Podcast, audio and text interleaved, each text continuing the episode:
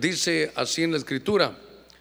Éxodo 15, 26, y dijo, si escuchas atentamente la voz del Señor tu Dios, y hace lo que es recto ante sus ojos, y escuchas sus mandamientos, y guarda sus estatutos, no te enviará ninguna de las enfermedades que envié sobre los egipcios, porque yo, dice el Señor, yo soy tu sanador.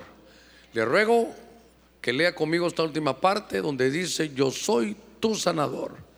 ¿Verdad? Él es su sanador. Vamos a hacer una palabra de oración y desde ya sabemos que hoy va a trabajar el Señor con nuestra sanidad. Ya habló en las profecías, entonces seguramente que Dios va a empezar a operar. Y sabe, no hay que esperar hasta el último minuto, sino estar diciéndole, Señor, yo estoy listo. Cuando tú digas, yo estoy preparado para recibir esa sanidad. Pero vamos a orar, hay muchas peticiones de oración. Me llamó la atención una, donde estamos orando por un joven que ha desaparecido hace dos meses.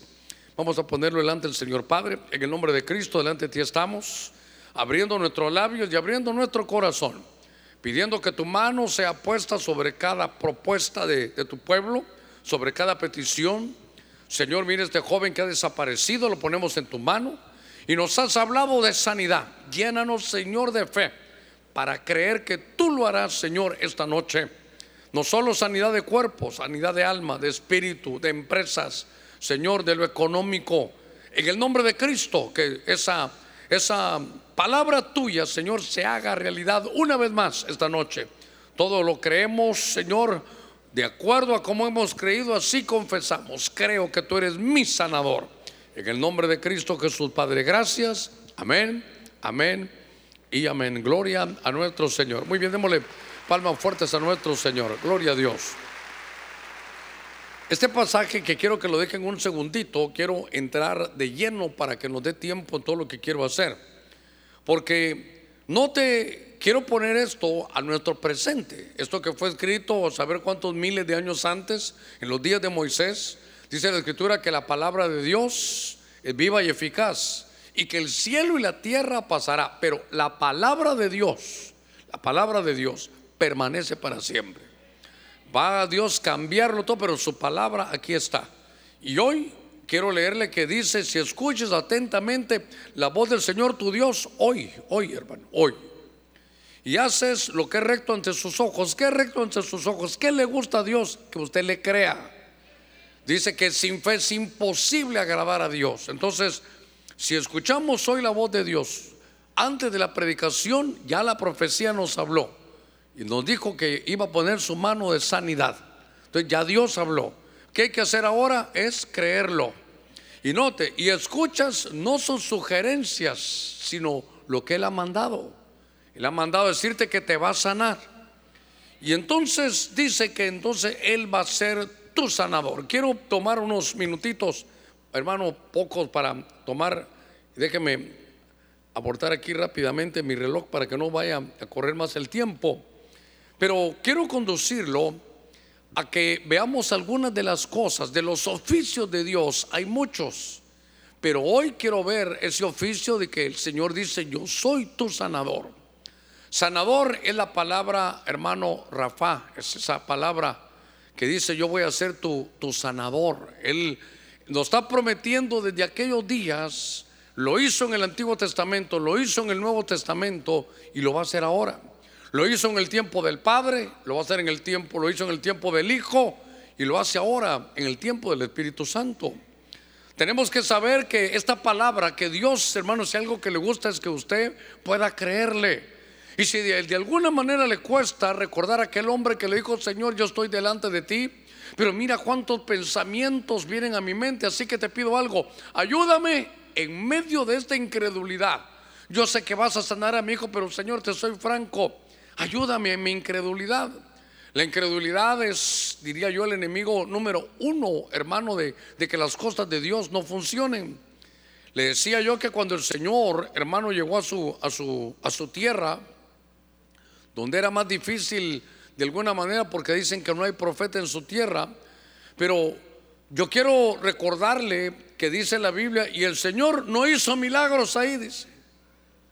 Y la Biblia dice, a causa de la incredulidad del pueblo. No fue porque había brujos, no fue porque la oposición estaba, no es porque el diablo estorbaba, sino era una cuestión del corazón de cada una de las personas que estaban ahí. Dice, y en, ese, en esa aldea, en ese pueblo, Dios no pudo, o Jesús no pudo hacer milagros, no hizo milagros, debido a la incredulidad. Entonces, por eso quiero tomarme estos minutitos, porque hay que saber cuando la palabra Rafa sale en la Biblia, es que Dios va a sanar. Y entonces, escuchando un poquitito al apóstol Sergio, que estaba estado ahí en El Salvador en unos retiros, empezó a desarrollar algo. Y entonces yo quiero continuar un poquitito con lo que estaba él platicando, porque hay que ver qué es lo que Dios sana y qué gran necesidad. Hermano, mire, si había necesidad en los días de nuestro Señor, cuando la comida no estaba trastocada, cuando sobre todo en Israel había animales puros y animales inmundos.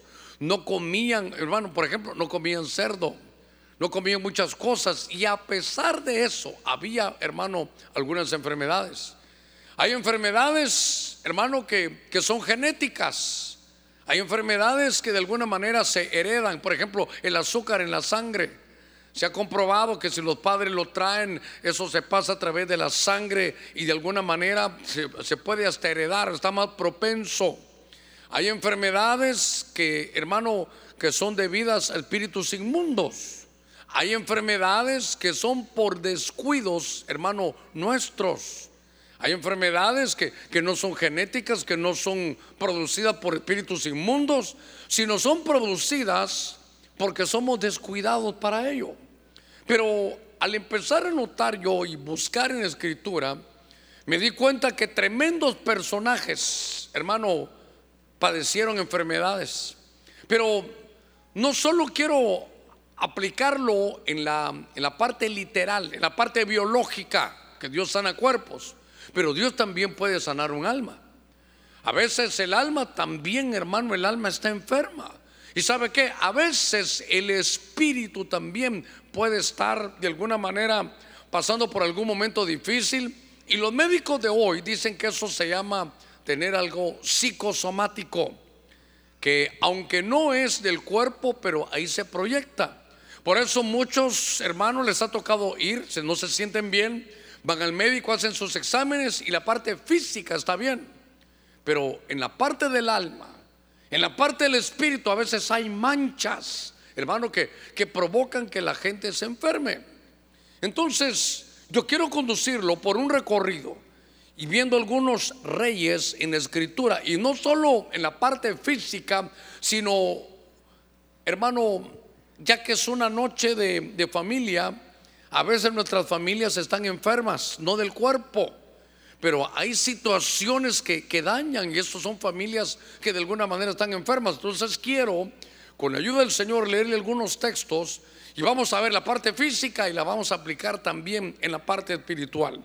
Después de estos minutos, quiero conducirlo al primer libro de Reyes, en el capítulo 13, el verso 4 o el verso 3 y 4 me interesan. Dice que el mismo día dio una señal diciendo, esta es la señal de que el Señor ha hablado. Y aquí el altar se romperá y las cenizas que están sobre ese altar se van a derramar. Verso 4. Y aconteció que cuando el rey, este rey se llamaba Jeroboam, cuando el rey oyó la palabra que el hombre de Dios había clamado contra el altar de Betel, extendió su mano del altar diciendo, prendedlo. Pero la mano que extendió contra él, contra ese hombre de Dios, se secó de modo que no podía volverla hacia sí. Fíjese qué cosa. Lo que quiero llevarlo a usted es que este rey es un rey que tendrá muchos problemas, tendrá otras enfermedades también. Pero lo que le veo a Jeroboam es que tiene la mano seca. Y claro, ahí está el profeta Eliseo y usted sigue leyendo la historia porque él le dijo prendedlo y cuando lo señaló se le secó la mano y no podía volverla, hermano. Entonces vemos que este rey se enferma porque tiene la mano seca, claro. Después usted puede seguir leyendo en su casa y puede ver la mano de Dios, cómo operó o lo que hizo el siervo de Dios. Pero lo primero que quiero llevarlo a usted es que Dios, hermano, está dispuesto a sanar. Él es el mismo de ayer y hoy de siempre. Y entonces ya Dios nos habló, entonces uno tiene que estar viendo, hermano, el mensaje, oyendo la palabra para ver dónde el Señor nos va a hablar. Seguramente yo le voy a presentar siete casos, pero hermano, hay cualquier cantidad de eso. Sí, voy a tratar de, de terminar el tema como siempre he querido. Pero la mano estaba seca. La mano, usted sabe que por ejemplo la Biblia dice que cuando iban a consagrar a los sacerdotes, fíjese que ponían su, traje blanco de, levitas y lo hacían poner su traje sacerdotal y como un acto profético ellos se extendían su mano y entonces le daban canastos llenos, hermano, de, de, qué sé yo, de trigo, hermano, le daban canastos llenos de todo lo que ellos tenían ahí. Y eso lo que estaba diciendo es, las manos de este hombre van a estar abundadas. Fíjese qué cosa. En la Biblia tenemos que ver, tal vez solo hablar de las manos lo pasaríamos, hermano, todo el día aquí. Pero lo que me recuerdo yo es que así consagraban al sacerdote. Y usted sabe que yo cuando estoy con usted digo, Padre, bendice la obra de las manos de tu pueblo. Entonces, cuando Dios bendice la obra de las manos, lo que usted hace prospera. Pero cuando la mano está seca, se priva de abundancia. Un sacerdote con la mano seca no va a tener abundancia a pesar de que sea hermano sacerdote. Un rey como Jeroboam, lo que empiezo, hermano, a tratar de ver es que la mano está seca. La Biblia, la mano la usa como mano de poder, la mano, ¿sabe qué es la mano? La obra de nuestras manos es el trabajo. Y de pronto una mano está seca. Eso nos hace, hermano, o nos pone en la imposibilidad, fíjese, primero de dar, en la imposibilidad de recibir. Y cuando estoy viendo eso, entonces pienso que hay hogares que están enfermos. ¿Sabe por qué? Porque no hay provisión. No hay provisión. Y entonces lo tremendo es que la Biblia marca esto tremendamente, hermano. Porque la Biblia dice, el que no provee para los suyos sobre todo para su familia, mire lo que dice, ha negado la fe, es peor, dice, que un infiel. Entonces, note que hay hogares que no tienen provisión. Porque aunque su mano física esté bien, la mano pareciera que está enferma. Y mire, aquí hay varias cosas, ¿verdad? Porque si la mano está seca, no puede dar, no puede sembrar. Si no siembra, no va a cosechar. Pero lo que más me preocupa y tal vez extendiéndome un poquito más de lo que quería decir es que sabe qué, hay gente que es, hermano, imposibilitada de darle. Porque se siente tan condenada, se siente que, hermano, que su, su dignidad no da, no, no se da abasto y entonces nunca puede recibir lo que Dios le quiere dar. Dios quiere bendecirnos, Dios quiere darnos. Eh, Dios hermano ya sabe, lo hemos dicho, el Señor siendo rico se hizo pobre para enriquecernos. Y mientras otros agarran, hay muchos que, que en su hogar está enfermo porque su mano está seca. La, la mano seca es, hermano, no hay provisión. A ver, y si hay provisión, no la puede recibir. Mire, a ver si, si capto cómo poder trasladarle esto para que lo entienda de la mejor manera posible y darme a entender. Por ejemplo, hermano, al ver a Abraham y al ver a Isaac, viene el padre Abraham y en su tiempo hay una tremenda hambruna. Y entonces Dios le revela que él se va a hacer rico, que no le va a hacer falta nada, abriendo pozos. Y entonces abre, qué sé yo, cinco o siete pozos y hermano y Abraham le va bien. Pero pasa el tiempo. Usted sabe, Abraham para tener hijos se, tardó hasta los 100 años. Pero él en su momento hizo pozos. Y entonces el tiempo pasa, vinieron los envidiosos, los enemigos, y cuando él se cambió, hermanos, cegaron los pozos. Mire qué cosa, le echaron piedras, otros los salaban, le echaban sal, los, los, vaya, rellenaban el pozo, para que me dé a entender. Pero Pasa el tiempo, Isaac, hermano, nace cuando él tenía 100 años. Ahora Isaac ya está grande, ahora Isaac empieza y vuelve Isaac a padecerlo de su padre. Otra vez una hambruna en los días de Isaac. Y entonces mi Biblia, mire qué cosa, marca que aquel hombre que le iban a decir el bendito de Jehová lo que hace es aprovechar los pozos que su padre había abierto y se hace rico.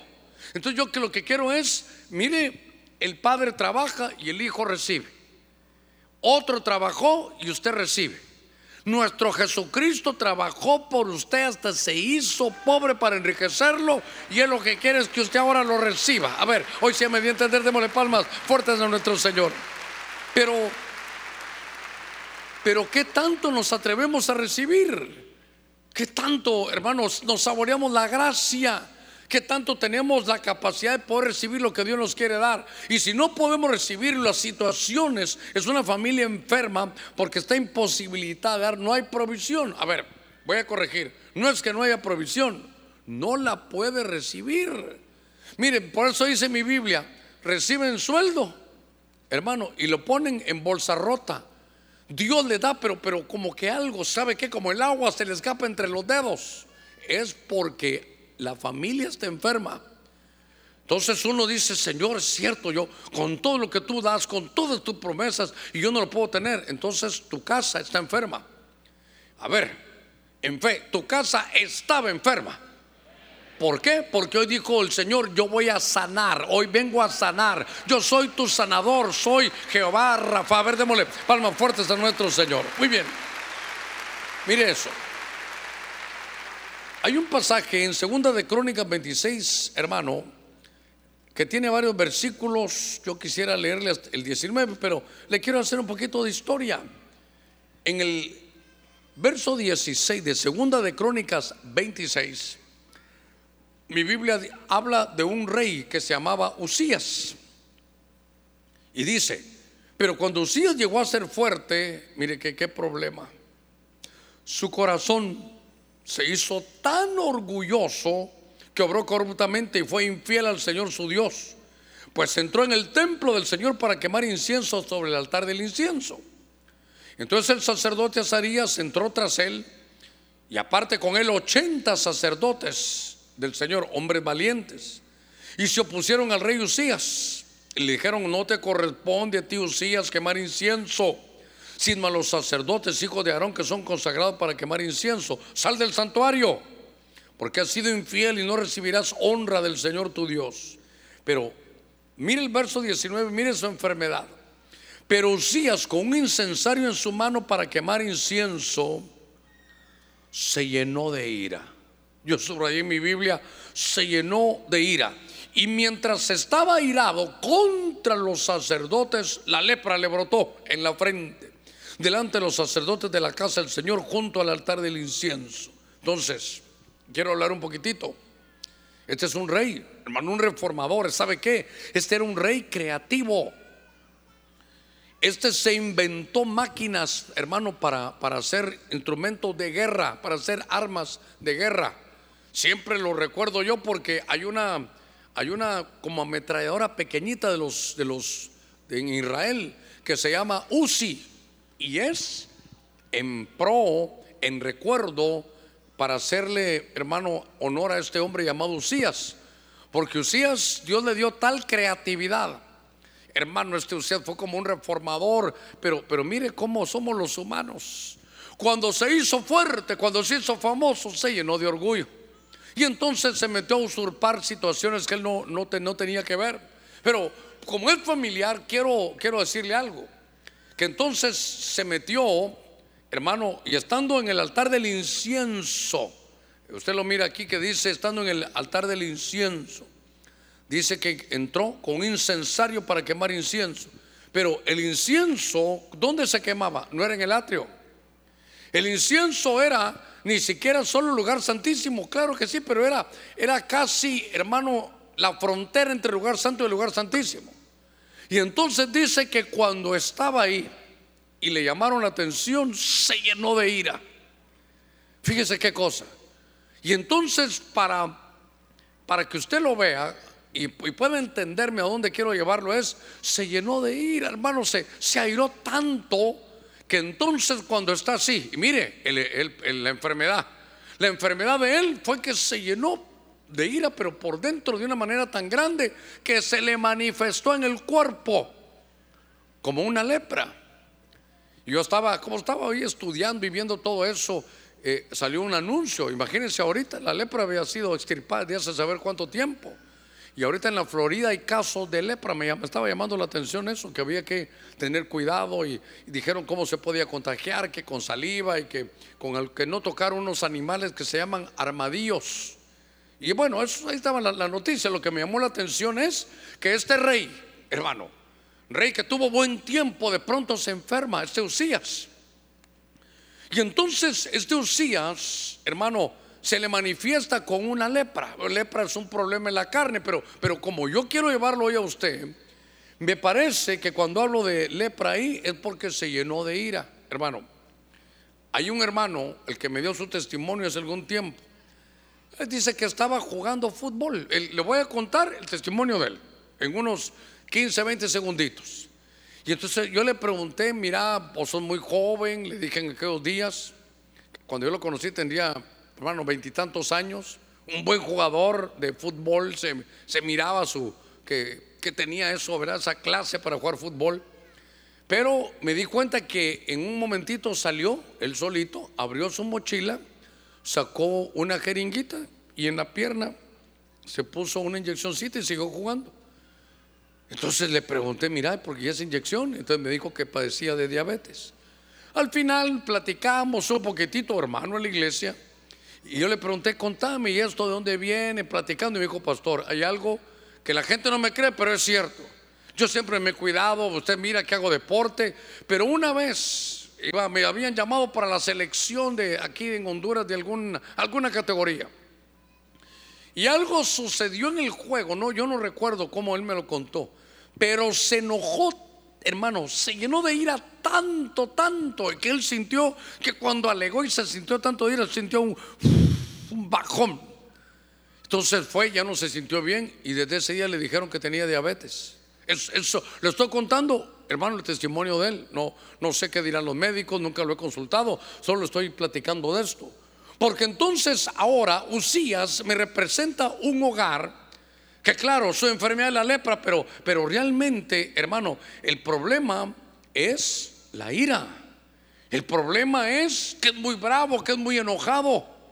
Y note que hasta, mire, yo lo veo ahí desde, este ángulo. No, no, no le salió lepra porque estuviera usurpando una labor sacerdotal, sino que cuando se enojó contra el sacerdote, cuando se enojó y se llenó de ira, entonces le salió lepra. Entonces, yo quiero aplicarlo esta, hermano, esta, esta noche. Porque hay hogares donde todo camina aparentemente bien, pero uno de los dos, porque no solo es el hombre, no solo es el hombre, a veces también es la mujer. Y entonces dice la escritura aquí, hermano, lo que quiero aplicar es que entonces hay un, hay un mal carácter, está lleno de ira. Y es que, ¿sabe qué, hermano? ¿Sabe qué? La gente dice, no, es que mi esposo es de un carácter muy fuerte. ¿Por qué? Porque solo bravo pasa. Usted le dice algo y estalla ese hombre. Si fuera cohete sería mecha corta. Sería mortero, ¿verdad? Aquello así, un gran cohete, pero ay Dios, la mecha que solo la prende un poquito y estalla, mecha corta. Y entonces, hermano, no tiene carácter fuerte. Le digo la verdad, carácter débil es lo que tiene. Porque no, no se puede ni dominar. Y es que la gente dice carácter y figura hasta la sepultura. Mire, ni es cierto. Comenzando con la figura. Comenzando con la figura. ¿Verdad? Entonces, a veces dejamos el carácter, hermano. Mire, por ejemplo, no me quiero desviar porque quiero hablar de esto, pero por ejemplo, Sansón, ahorita hablo del carácter. Es un hombre ungido, un hombre con una fuerza tremenda, pero de carácter débil. No, no podía dominarse, no podía hacer caso. Y entonces lo que veo es que la ira, hermano, y el enojo, y el no ministrar el carácter, eh, por favor, su personalidad siga como usted, sea usted mismo. Eso, no se haga copia de nadie. Usted tiene una, una personalidad, pero su carácter sí hay que trabajarlo. Mi cara, hermano, no, mire, yo ni le hablo al hermano porque no se puede hablar con él. Entonces, entonces no lo ponga en privilegio. Y mire, yo lo he visto en algunos, que Dios mío, no logran tener dominio propio. Y entonces en su casa lo que reina es, hermano, que su carácter. No, mi esposo es lindo, es precioso, mi gordo, pero lo que pasa es que cuando, cuando se enoja se ciega ese hombre. No, pero no puede seguir así toda la vida. Yo tengo al niño ahí porque si lo agarra lo deshace. Por favor. Ni te pongas delante de tu papá porque... No, no, no, no. Mire, el carácter primero te va a echar a perder tu relación con tus hijos.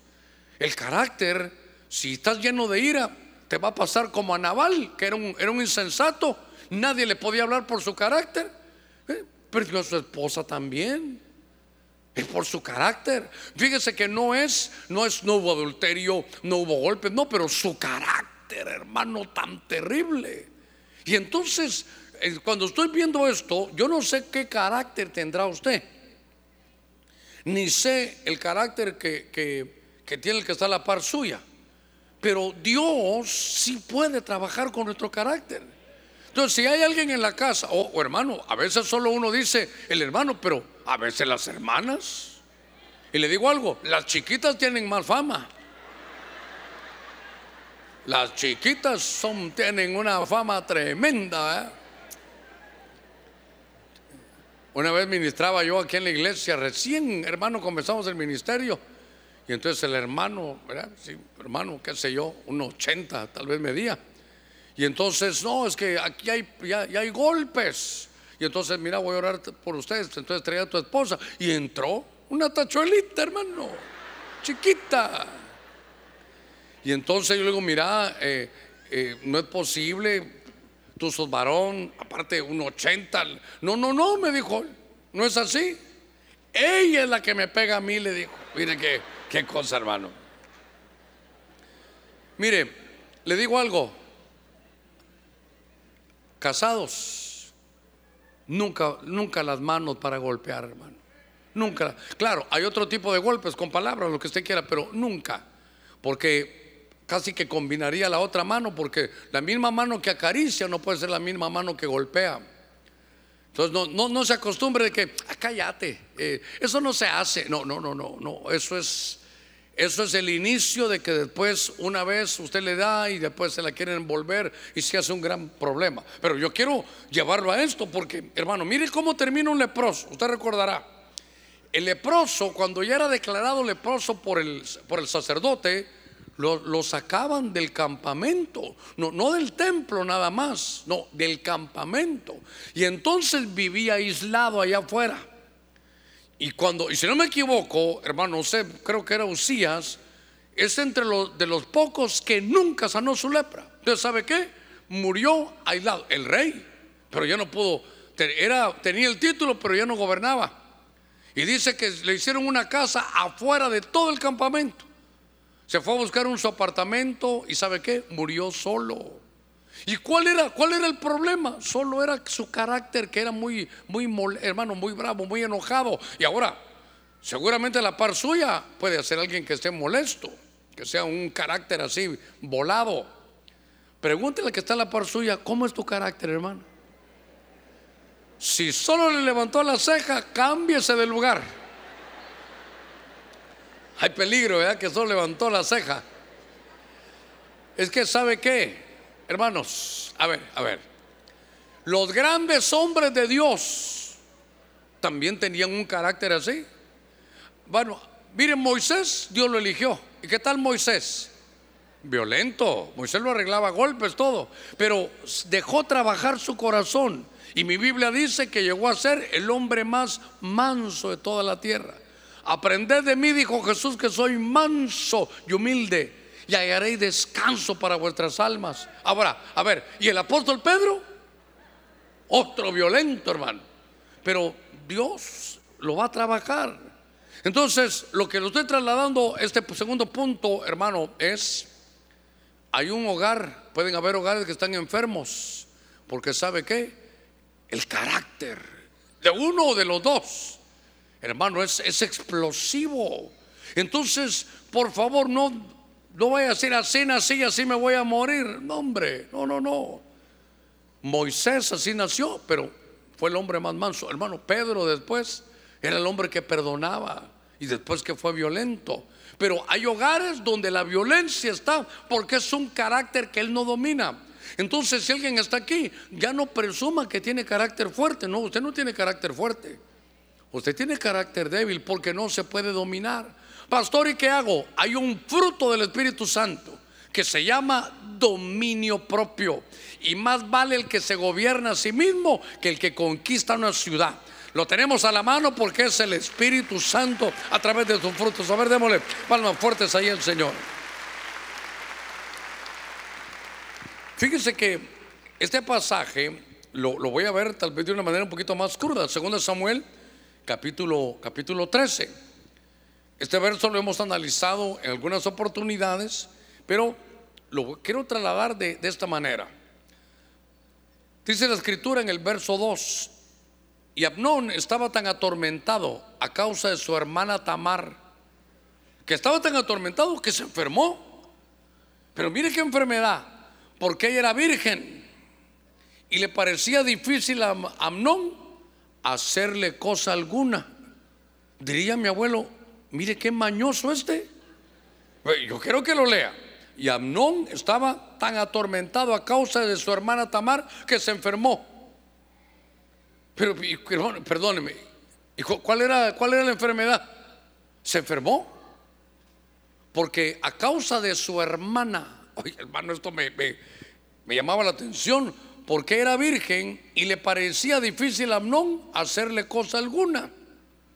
Muy bien. Entonces, note usted que no era del mundo. Esto, es, lo, es lo tremendo. Póngame cuidadito en esto. Tamar no era del mundo. Tamar era una hermana. Pero ¿cuál fue el problema de Amnón? Amnón era el primogénito de David, era hermano un príncipe que iba a ser rey.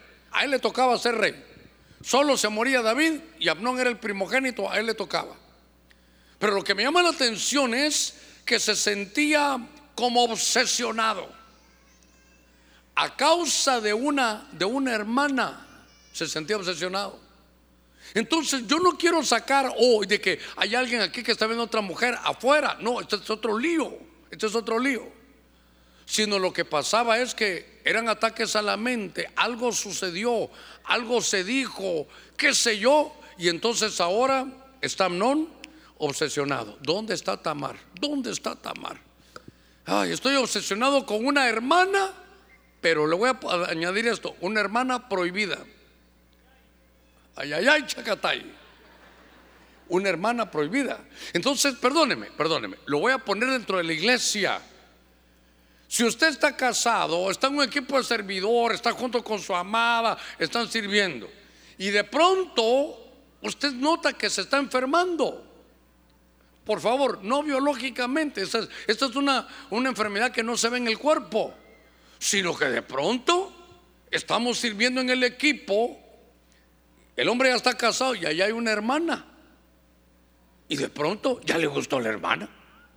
Dentro de la congregación. A ver, a ver.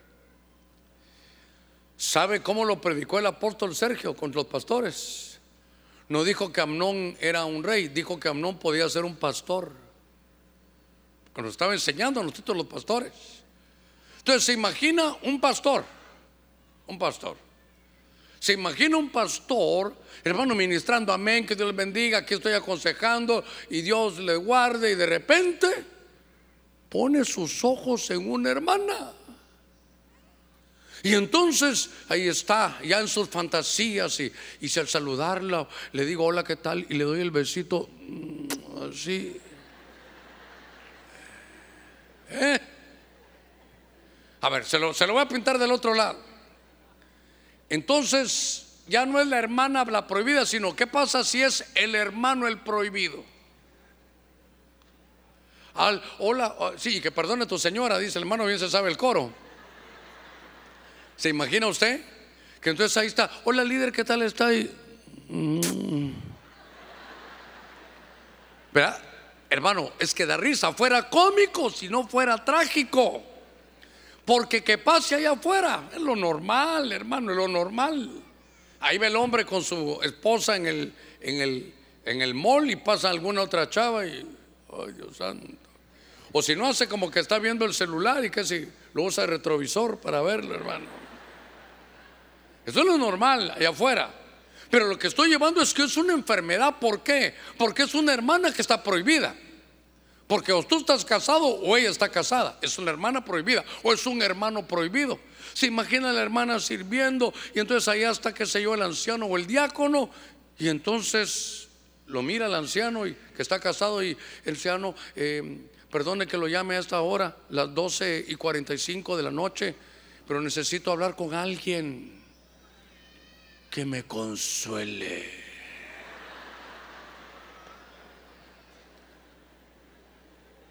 ¿Verdad que todos ja ja ja ja? Pero ¿qué dirá el que qué dirá Amnón que anda por ahí sentado?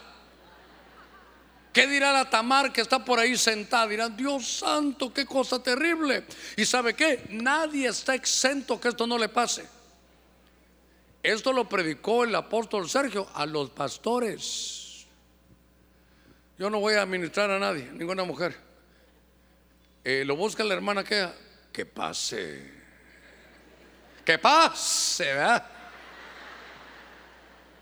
Que pase. Eh, bueno, no, hermana, perdone que solo la atendí de 2 de la tarde a 6. Pero si quiere, seguimos mañana. No, por favor, mire, mire esta enfermedad. Entonces es una hermana prohibida. Amnón, ¿sabe qué? No sabía qué hacer. Hasta se enfermó, estaba atormentado. ¿Cómo hago para hablarle? ¿Cuál será su WhatsApp? ¿Qué le digo? ¿Qué foto le mando?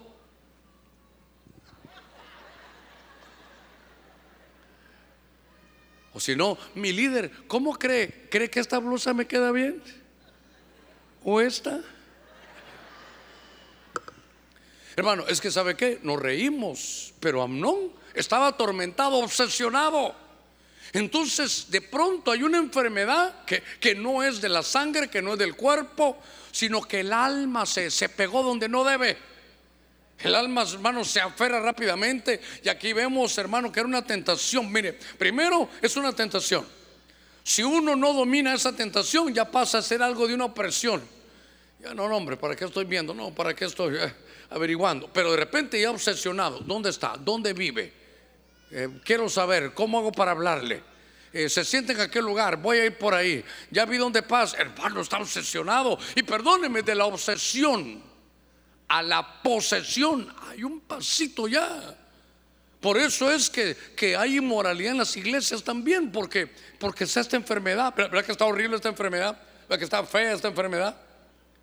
¿Por qué? Porque, hermano, puede ser que esté en el trabajo, puede ser que esté en la universidad, pero yo lo tomaba como aquí en la iglesia, como el equipo donde uno está sirviendo, en el rebaño que uno pastorea.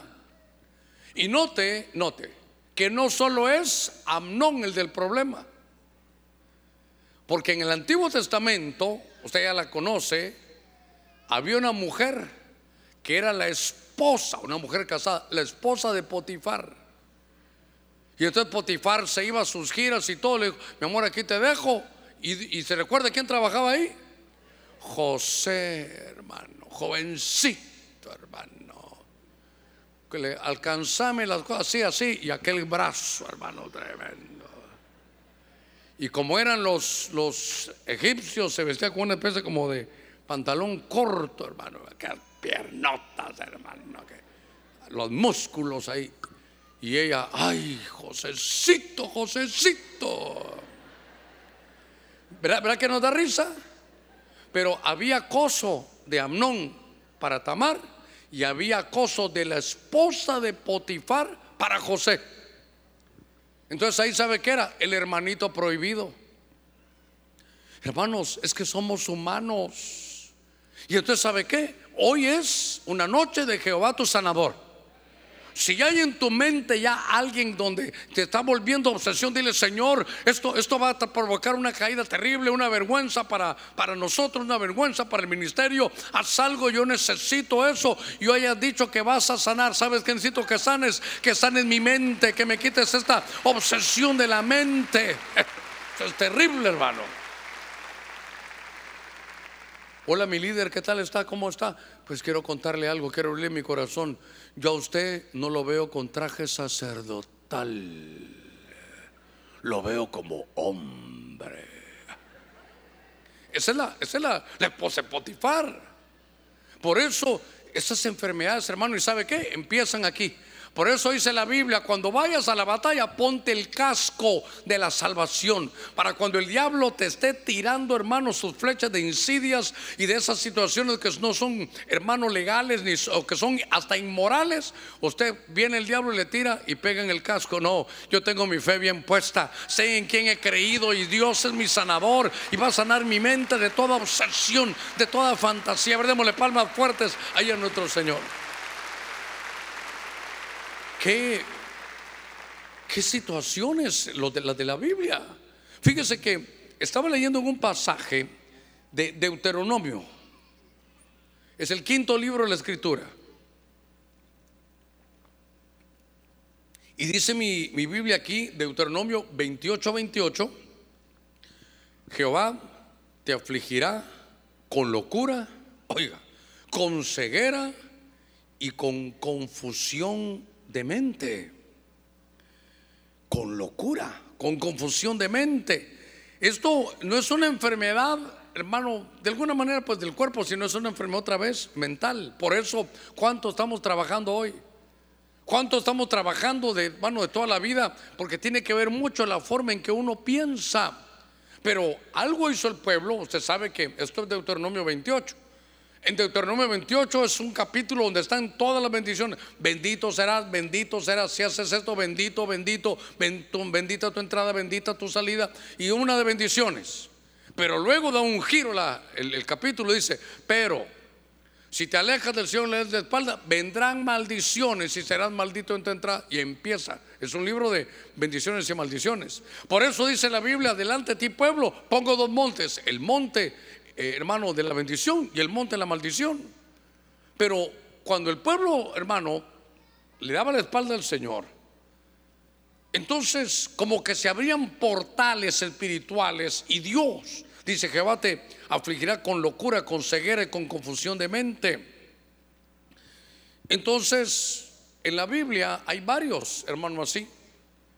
Hay varios que, que de pronto eh, están en una percepción falsa de la vida. Nabucodonosor, usted sabe, se creía un animal. Y entonces su, su percepción, su mente, algo sucedió, hermano, y las cosas ya no están bien. Fíjese que apunté aquí, ah, hay un diccionario médico que define esto, una psicosis, como un trastorno mental. Es un trastorno mental de origen orgánico emocional caracterizado por deterioro de la percepción de la realidad. Por todo lo que el individuo hace, lo, lo evalúa incorrectamente. Sus pensamientos y comentarios son incorrectos. Entonces, aquí hay cosas que tenemos que cuidar. ¿Por qué? Le quiero decir lo que he podido ver en la vida, un poquitito. De gente, digamos, le dije no conocer locura, pero también Saúl.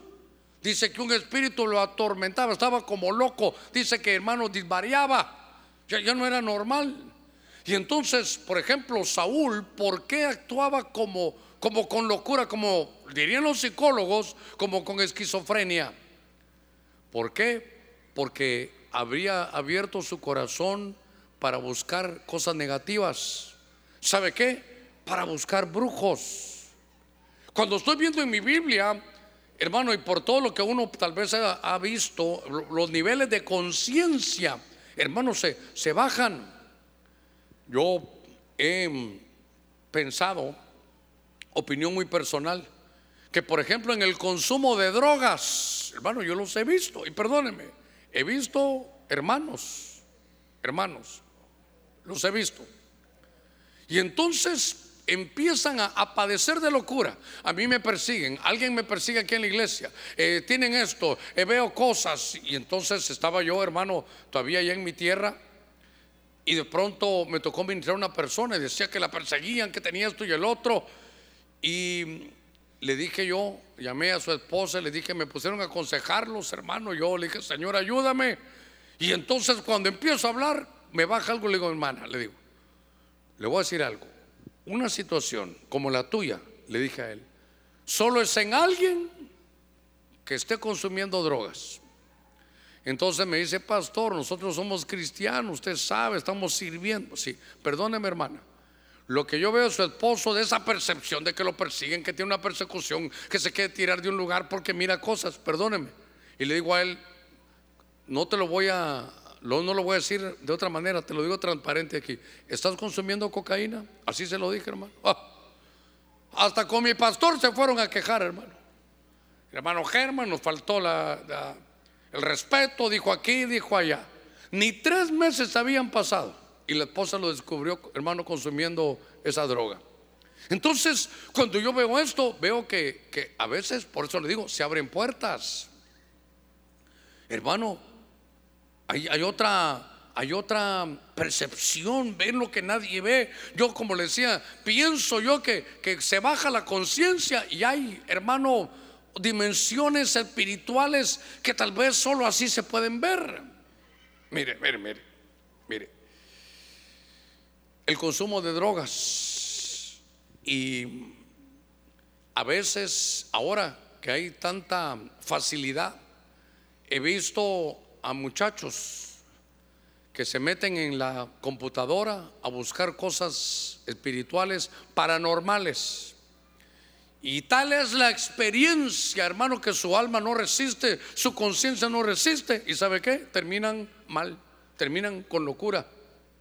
Y entonces, claro, esto le estoy hablando de que puede ser una droga, de que puede ser, hermano, porque han evocado muertos, de que juegan Ouija, pueden ser, hermano, una, una situación traumática, un abuso, una, una violación. Eso puede traer algo a la mente que, que la percepción de la vida cambie, que diga cosas incoherentes.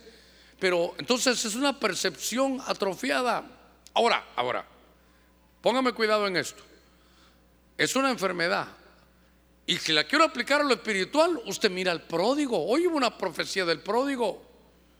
Y entonces el pródigo, hermano, está, dice, decía alguien ahí, comiendo lo que comen los cerdos.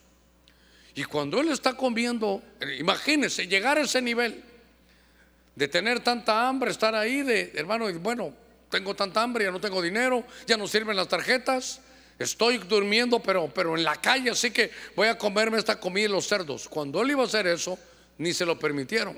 Y entonces algo le pasó y él regresa y dice, pero ¿qué estoy haciendo? Mi Biblia dice, volviendo en sí. Solo piense, ¿qué es volver en sí? Entonces, ¿dónde estaba? Fuera de sí. Volviendo en sí dijo, pero ¿qué estoy haciendo? Si en la casa de mi padre hay pan en abundancia. Y aquí estoy yo viendo si como la, comida de los cerdos. No, yo voy a pedirle perdón a mi papá y voy a regresar. Cuando él regresa, usted sabe la historia. El padre dice, este, mi hijo muerto era. Ah, entonces era una enfermedad de muerte. Perder la percepción de la vida. Hermanos, ¿sabe qué? Por eso hemos estado como diciendo, hermanos, despertémonos. Despertémonos un poquitito, nos hemos acomodado. Yo no sé, usted vino un viernes donde toda mi tarea era, de parte de Dios, era despertarlo. Y hasta me escribieron unos hermanos, me dijeron, pastor, pero ¿qué pasó? Y estoy molesto, estoy incómodo. ¿Y sabe qué le contesté? Lo logré, hermano, gracias, buenas noches. Esto le contesté. No, es que eh, estoy, algo pasó, si, que si estaba dormido. Nos dormimos en medio de la comodidad, en medio de la bendición de Dios.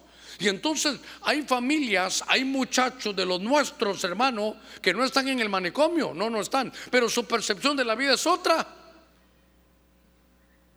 Hay que estudiar algunas cosas que los médicos están descubriendo ahora. Al bebé se le forma aquí, hermano, en medio de su frente. Dicen que ahí está la parte de la mente que guarda muchas cosas. Y tal, otros dicen que es la formación de la conciencia. Y por eso usted mira que el deseo ahora de la, de la agenda que anda por ahí es desde que son niños. Ya con usted no pueden, ni conmigo pueden. Pero, pero con los niños sí.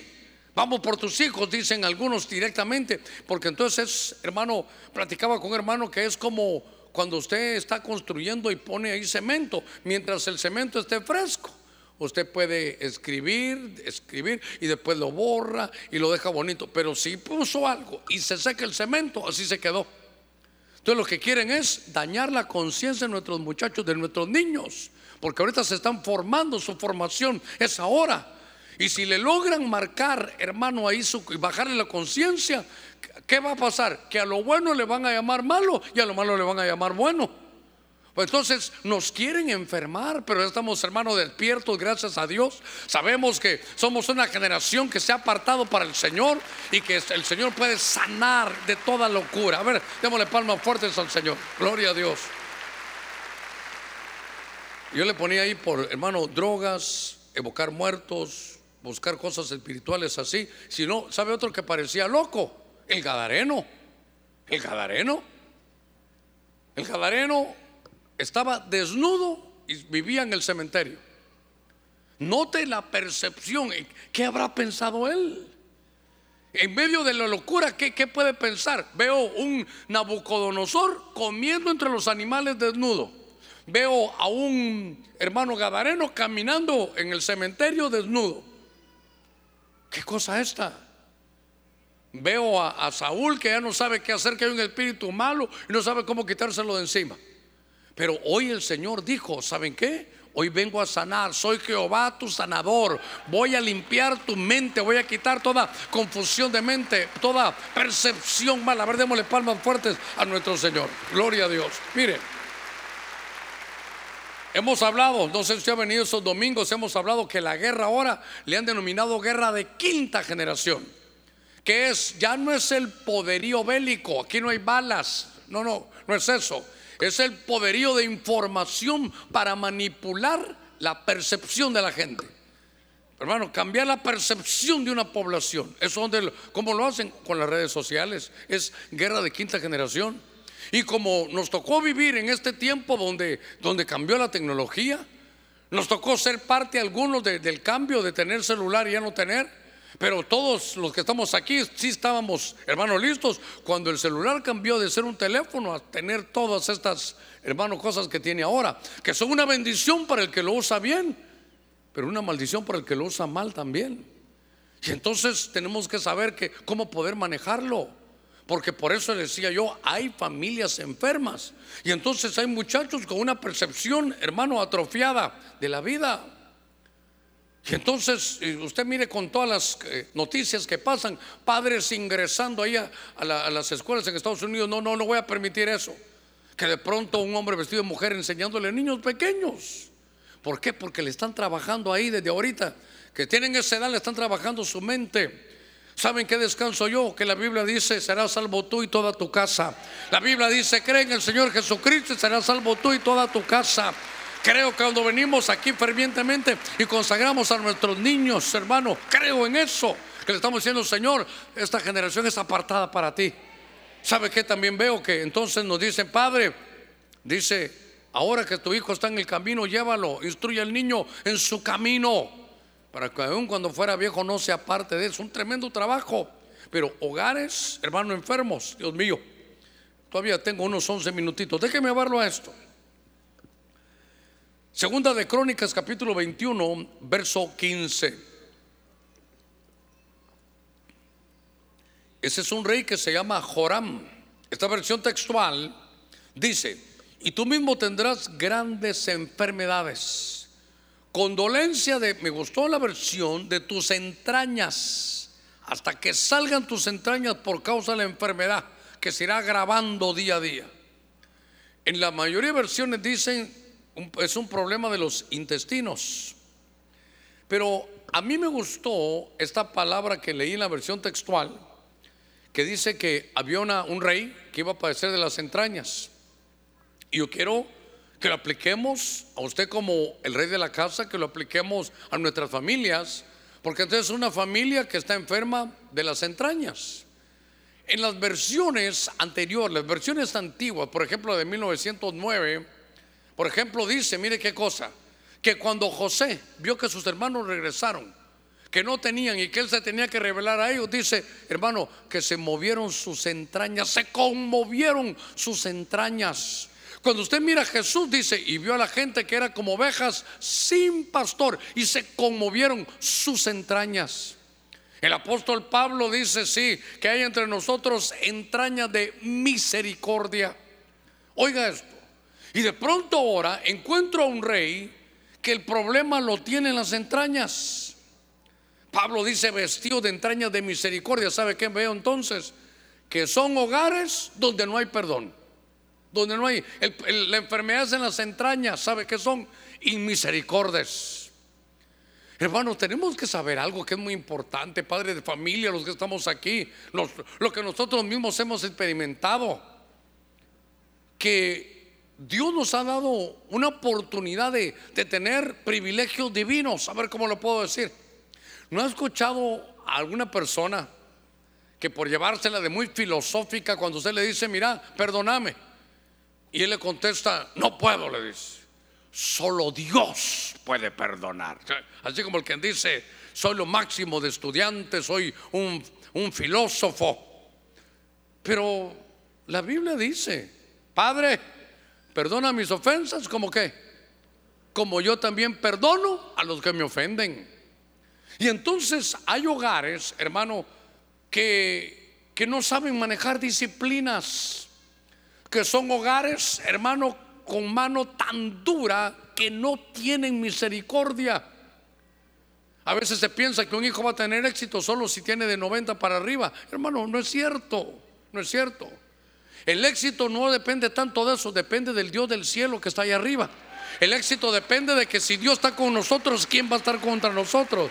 El factor divino es, y Dios estaba con él. A ver, démosle palmas fuertes a nuestro Señor. El éxito de eso depende.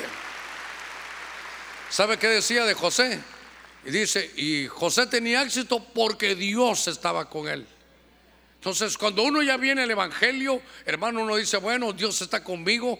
Y cuando está esa gracia tan especial, hermano, las cosas nos van a ir bien, pero yo quiero llevarlo a que hay hogares donde no hay misericordia. ¿Sabe qué? No hay perdón.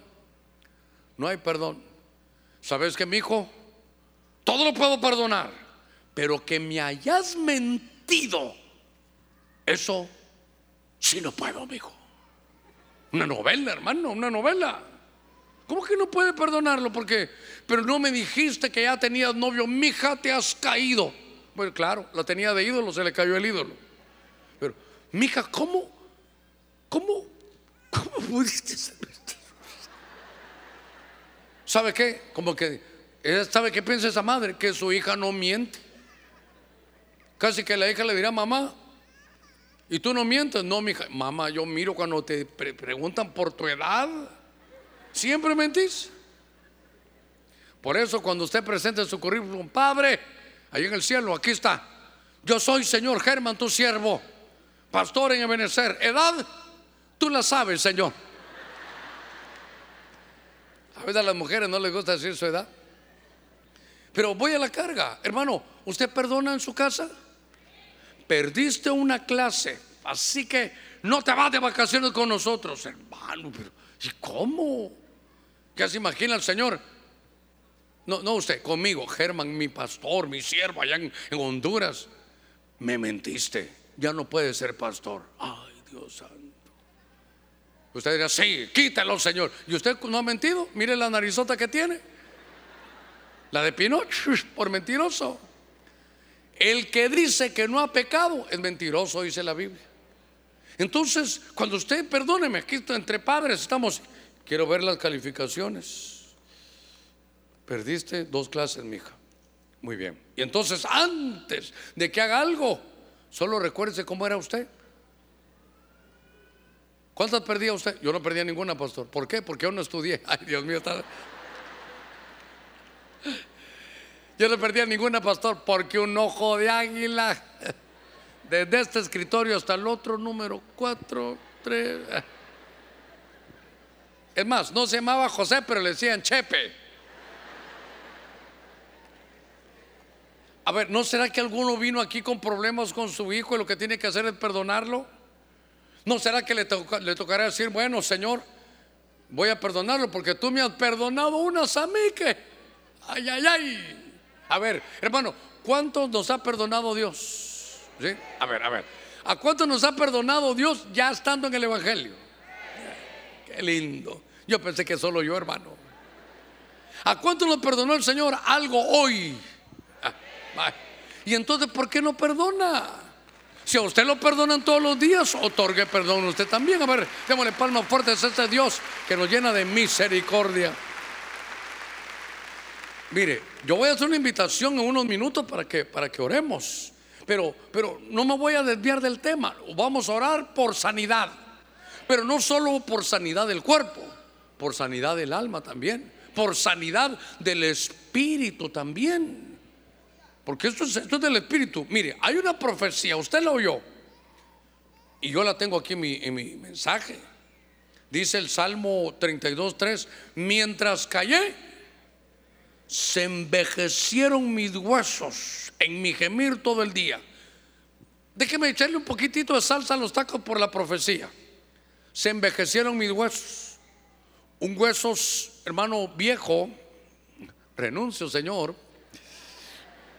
Un hueso viejo se pone poroso, por eso se llama osteoporosis. Una enfermedad de huesos.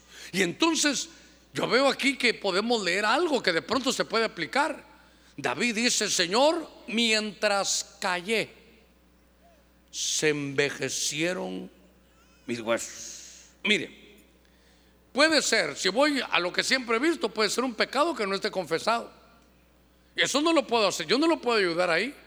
Ni el hermano que está a la par lo puede ayudar ahí. Ese es usted con el Señor. Por eso David después aprendió y no sé en qué verso lo dirán, no lo voy a buscar para no perder tiempo.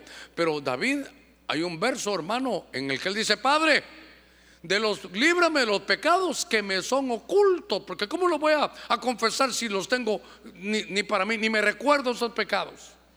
Pero hazme recordar, porque mientras callé mi pecado, mis huesos se envejecieron. Entonces, ¿sabe cuál es la parte de la sanidad? Señor, hay algo que no te he confesado. Y Señor, a todos los he engañado, pero a ti cómo te voy a engañar, tú lo sabes. Pero cuando uno confiesa, hay una liberación, hermano. ¿Sabe cuál es la medicina? Confesarlo.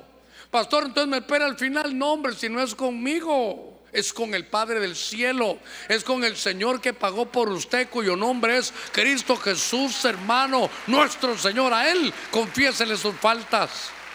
Y dígale, Señor, esto no te lo he confesado. Padre, Ay, qué cosa terrible, el Señor ha pasado el tiempo y nadie sabe que tengo un hijo allá tirado en Choluteca de hace como 30 años. Es más, puede ser que ni él lo sepa, que ni él lo sepa. Y allá, y usted ahora, gloria a Dios, aleluya, así es el Señor pueblo mío, predica, hermano, eh, con su trajecito azul y qué sé yo. Y hay algo que no ha confesado. Mientras callé, se envejecieron mis huesos. Y por eso el, Salmo 37, eh, perdón, Ezequiel 37, 5 dice, así ha dicho Jehová el Señor, di estos huesos que yo hago entrar espíritu en ellos y viviréis. Mire cómo la, la profecía es como que hubieran leído, hermano, el mensaje. Entonces, mire, no solo es falta de... Los huesos te envejecieron, pero, pero no solo es, hermano, un pecado no confesado. ¿Sabe qué es a veces? Que uno puede estar enfermo porque uno no sabe expresarse. Porque uno no, no sabe vocalizar, uno no sabe decir las cosas. Puede ser que, mire, que usted esté enfermo ahí y lo único que le hace falta es decirle, hermana, no sé cómo decírselo, pero, pero usted es soltera, yo también. Y hermana, usted me gusta a mí. Y yo quisiera formalizar esto. Y entonces ahí está, la mira todos los días y nada le dice, hermano. Y a veces está tal hermana que ayudándole, me iba a decir algo, hermano.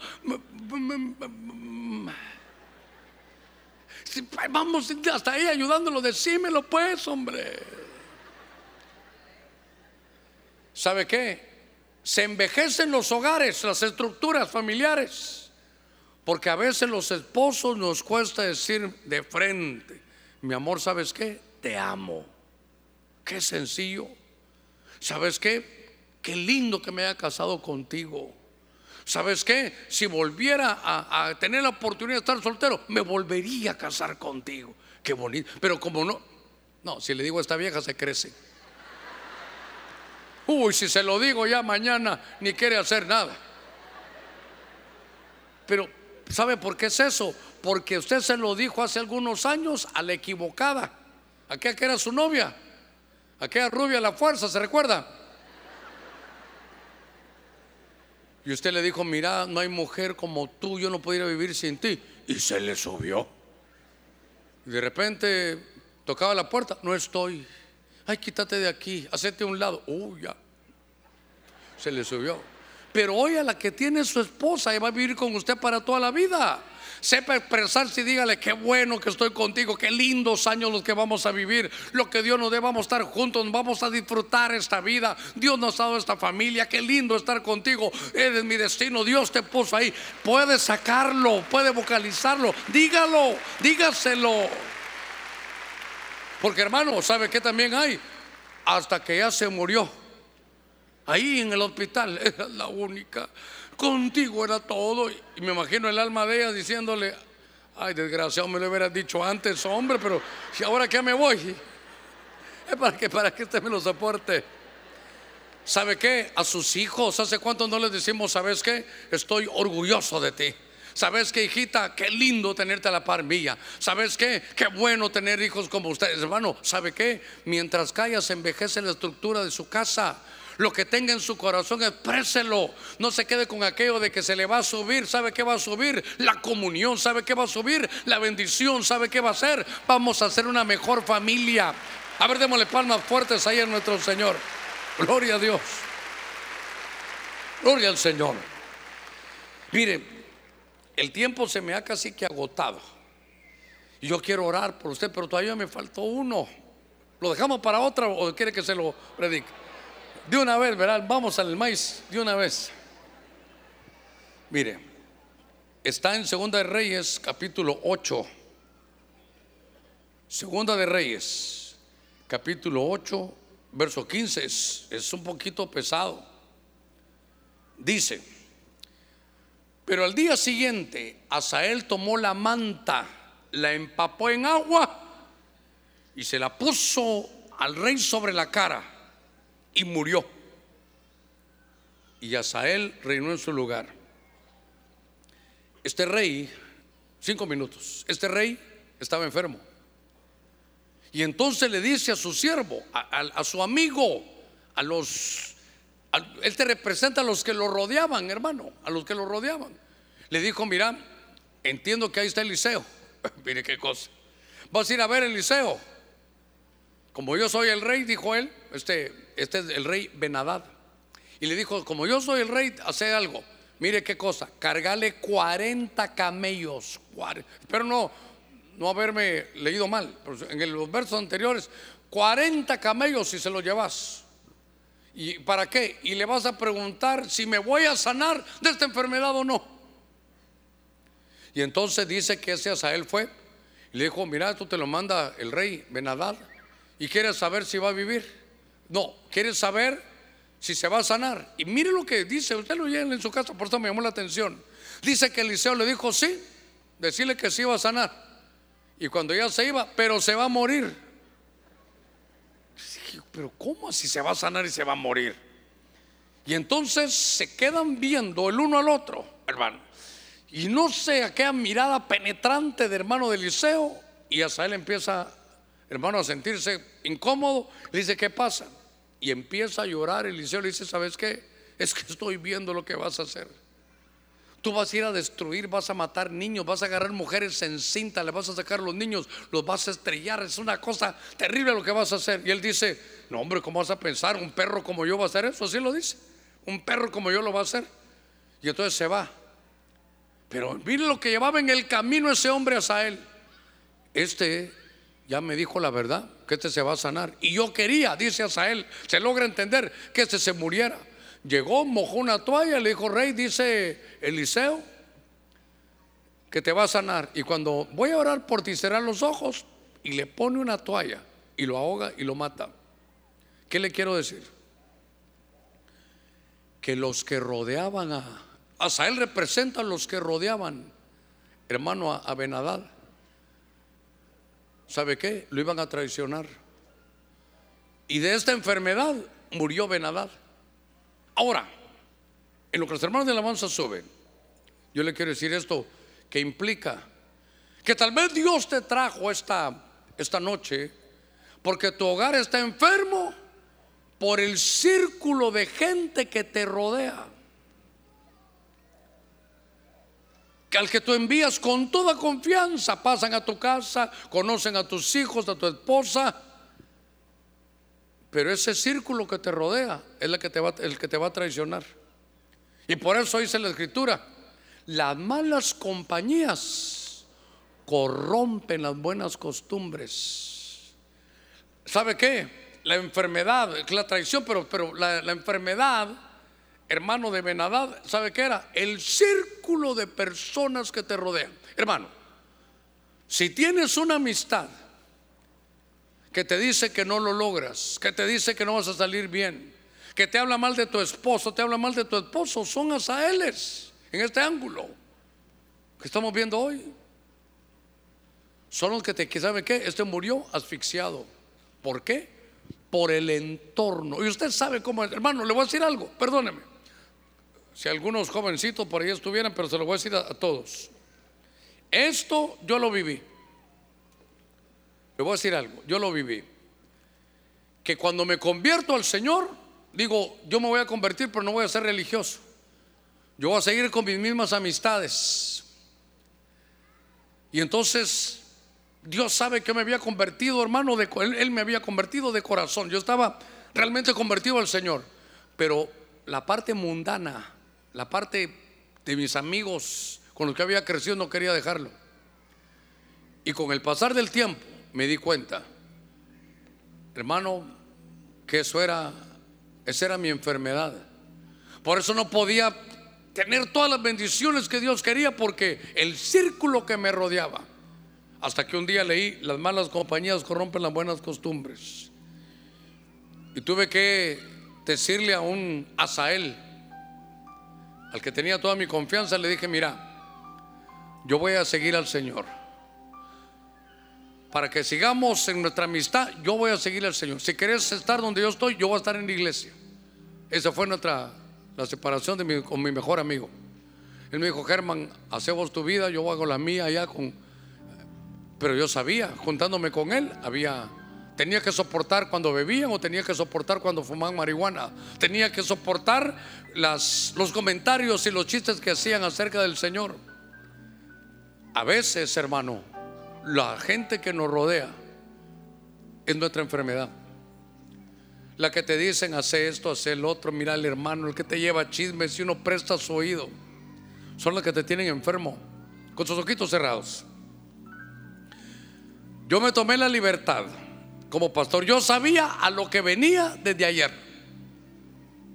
Pocas veces vengo tan seguro a lo que vengo. Espero un poquitito las profecías. Y aún hoy las profecías estaban, hermano, ahí. Los hermanos les he provisto un poquitito de aceite porque mi Biblia dice, si alguno está enfermo, ancianos, líderes van a orar por él. Y dice, y pondrán aceite y el enfermo sanará. El enfermo confesará sus, sus faltas y sanará.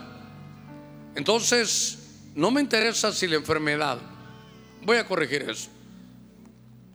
Sí me interesa su enfermedad, pero al decir no me interesa su enfermedad, quiero decirle, no solo enfermedad del cuerpo, puede pasar hoy, pero puede haber enfermedad del alma, puede haber enfermedad del espíritu, puede haber enfermedad en la mente, en sus pensamientos, en sus obsesiones.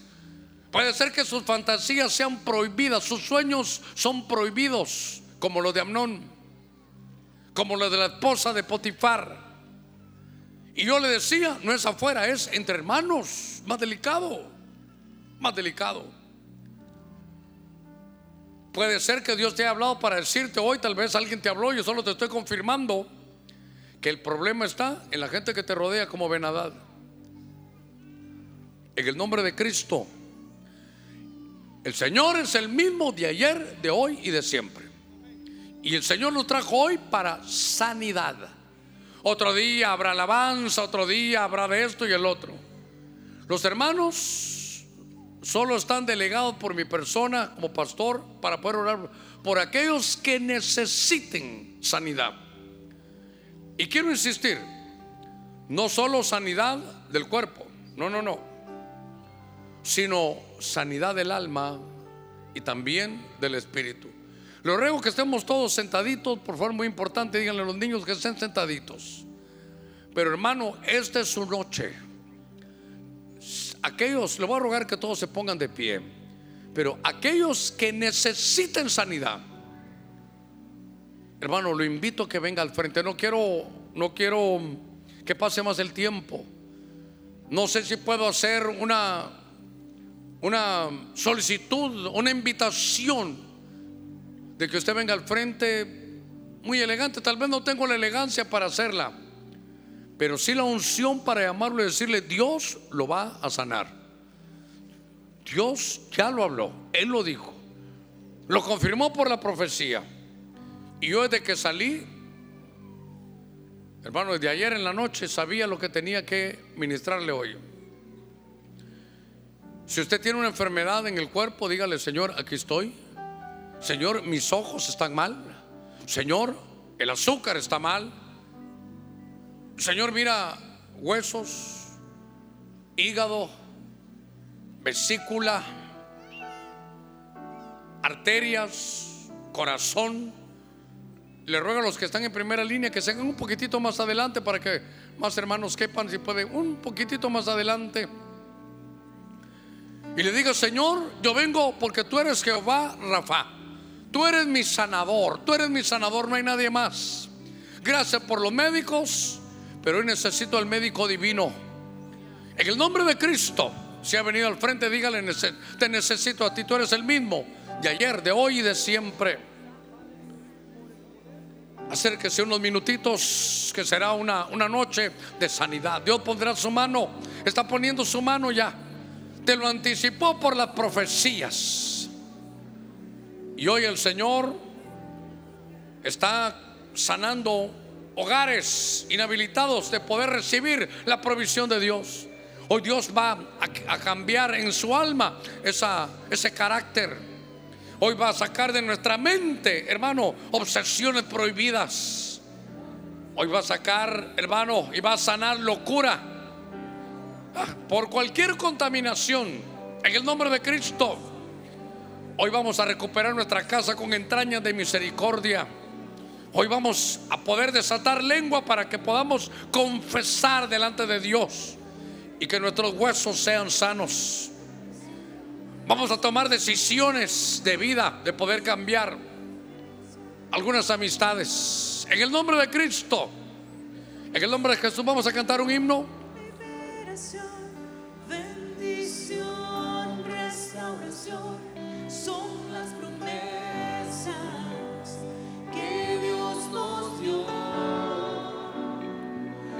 Esta es la atmósfera. Esta es la atmósfera de sanidad. Avisados, preparados para que la sanidad de Dios venga. Dígale, Señor, recibo con humildad lo que tú me quieras dar. Recibo tu salud.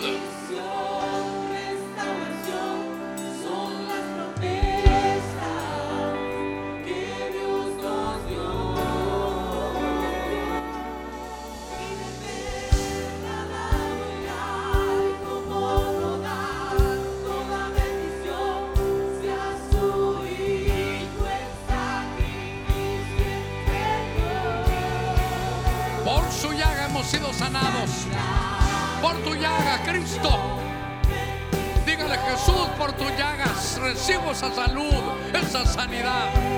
La recibo. Todo problema en el estómago, en el hígado, en la vesícula, quistes. Ah, esos quistes son desechos ahora. Célula que se está desarrollando mala sea ahora quitada. Toda célula sea reprendida, reducida a la impotencia. Todos los quistes que puedan haber sean quitados. Dígale, Señor, en tus manos estoy. Problemas de huesos, problemas de la columna, problemas de fertilidad, de fertilidad.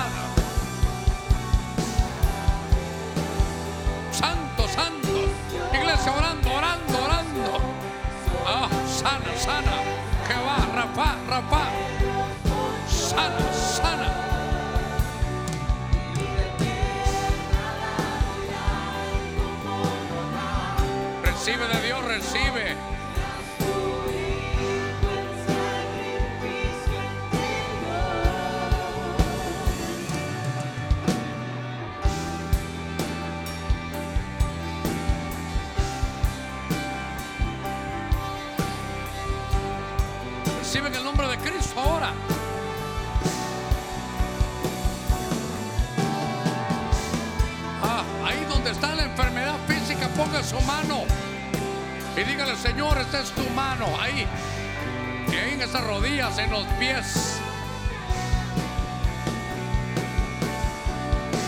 Riñones. Ah, todo problema renal. ¿Sabe? Los riñones es lo más íntimo. Cuando la Biblia habla de riñones es lo más íntimo. Dígale, Señor, pon tu mano. Ahí. A lo más profundo defectos, huesos que estaban torcidos, ponlos en su lugar. En el nombre de Cristo. Ah, Señor, vuelve a la normalidad los niveles de azúcar. En el nombre de Cristo. Problemas en el esófago, problemas en el estómago. Oh, sí, mi Señor. Trae en el corazón. Todos los problemas de corazón sean, Señor, ahora sanos para la gloria de tu nombre. Gracias, gracias, gracias. Hay una unción muy hermosa, hay una unción muy hermosa. Usted en su lugar cantando al Señor.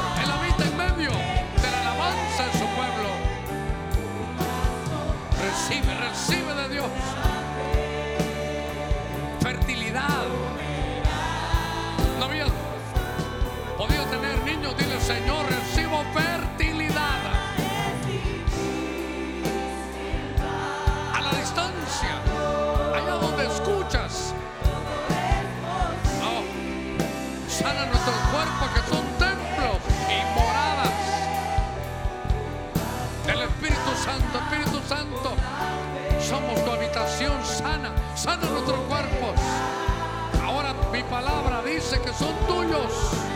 Es tu palabra, Señor. Oh, res- san- recibe sanidad, recibe, recibe sanidad.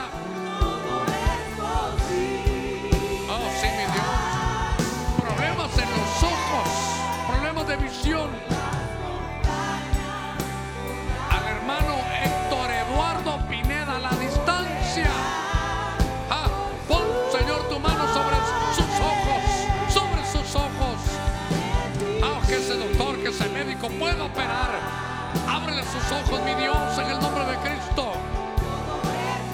En el nombre de Cristo Jesús. Si tiene familiares enfermos a distancia, como el centurión, hay problemas de ojos,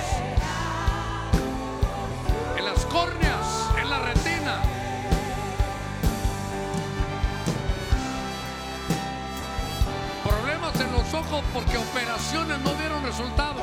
A la distancia, allá en tu hogar, pon tu mano, como el Señor puso allá el lodo sobre aquel hombre, aquel ciego nacimiento, ve al estanque de Siloé.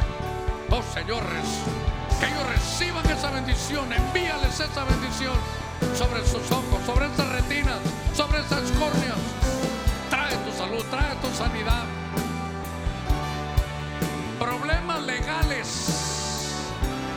Un hogar enfermo por problemas legales. Tú eres nuestro abogado. Tú puedes sanar, Señor, esa enfermedad legal, legal. Gracias, Padre, gracias. Problemas en su mente.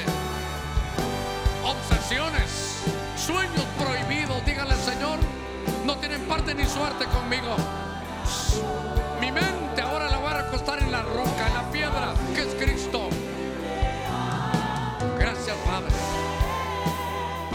Respiratorios, pulmones nuevos, pulmones nuevos, hígados nuevos, vesículas libres en el nombre de Jesús.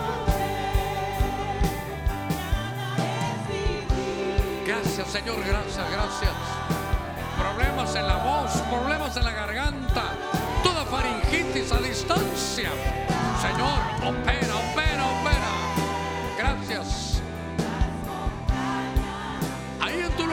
También con tus manos en alto.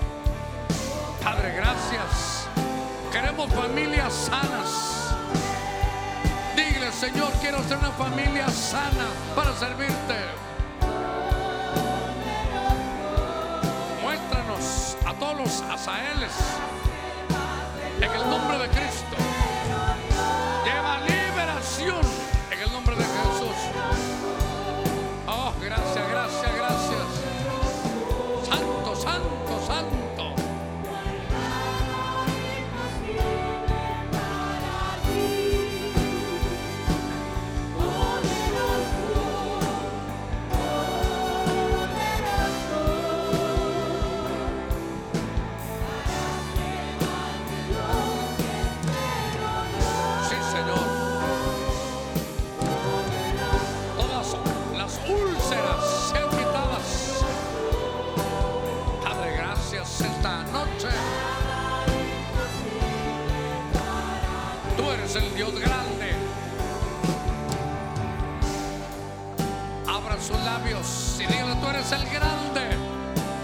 Yo sí lo voy a confesar.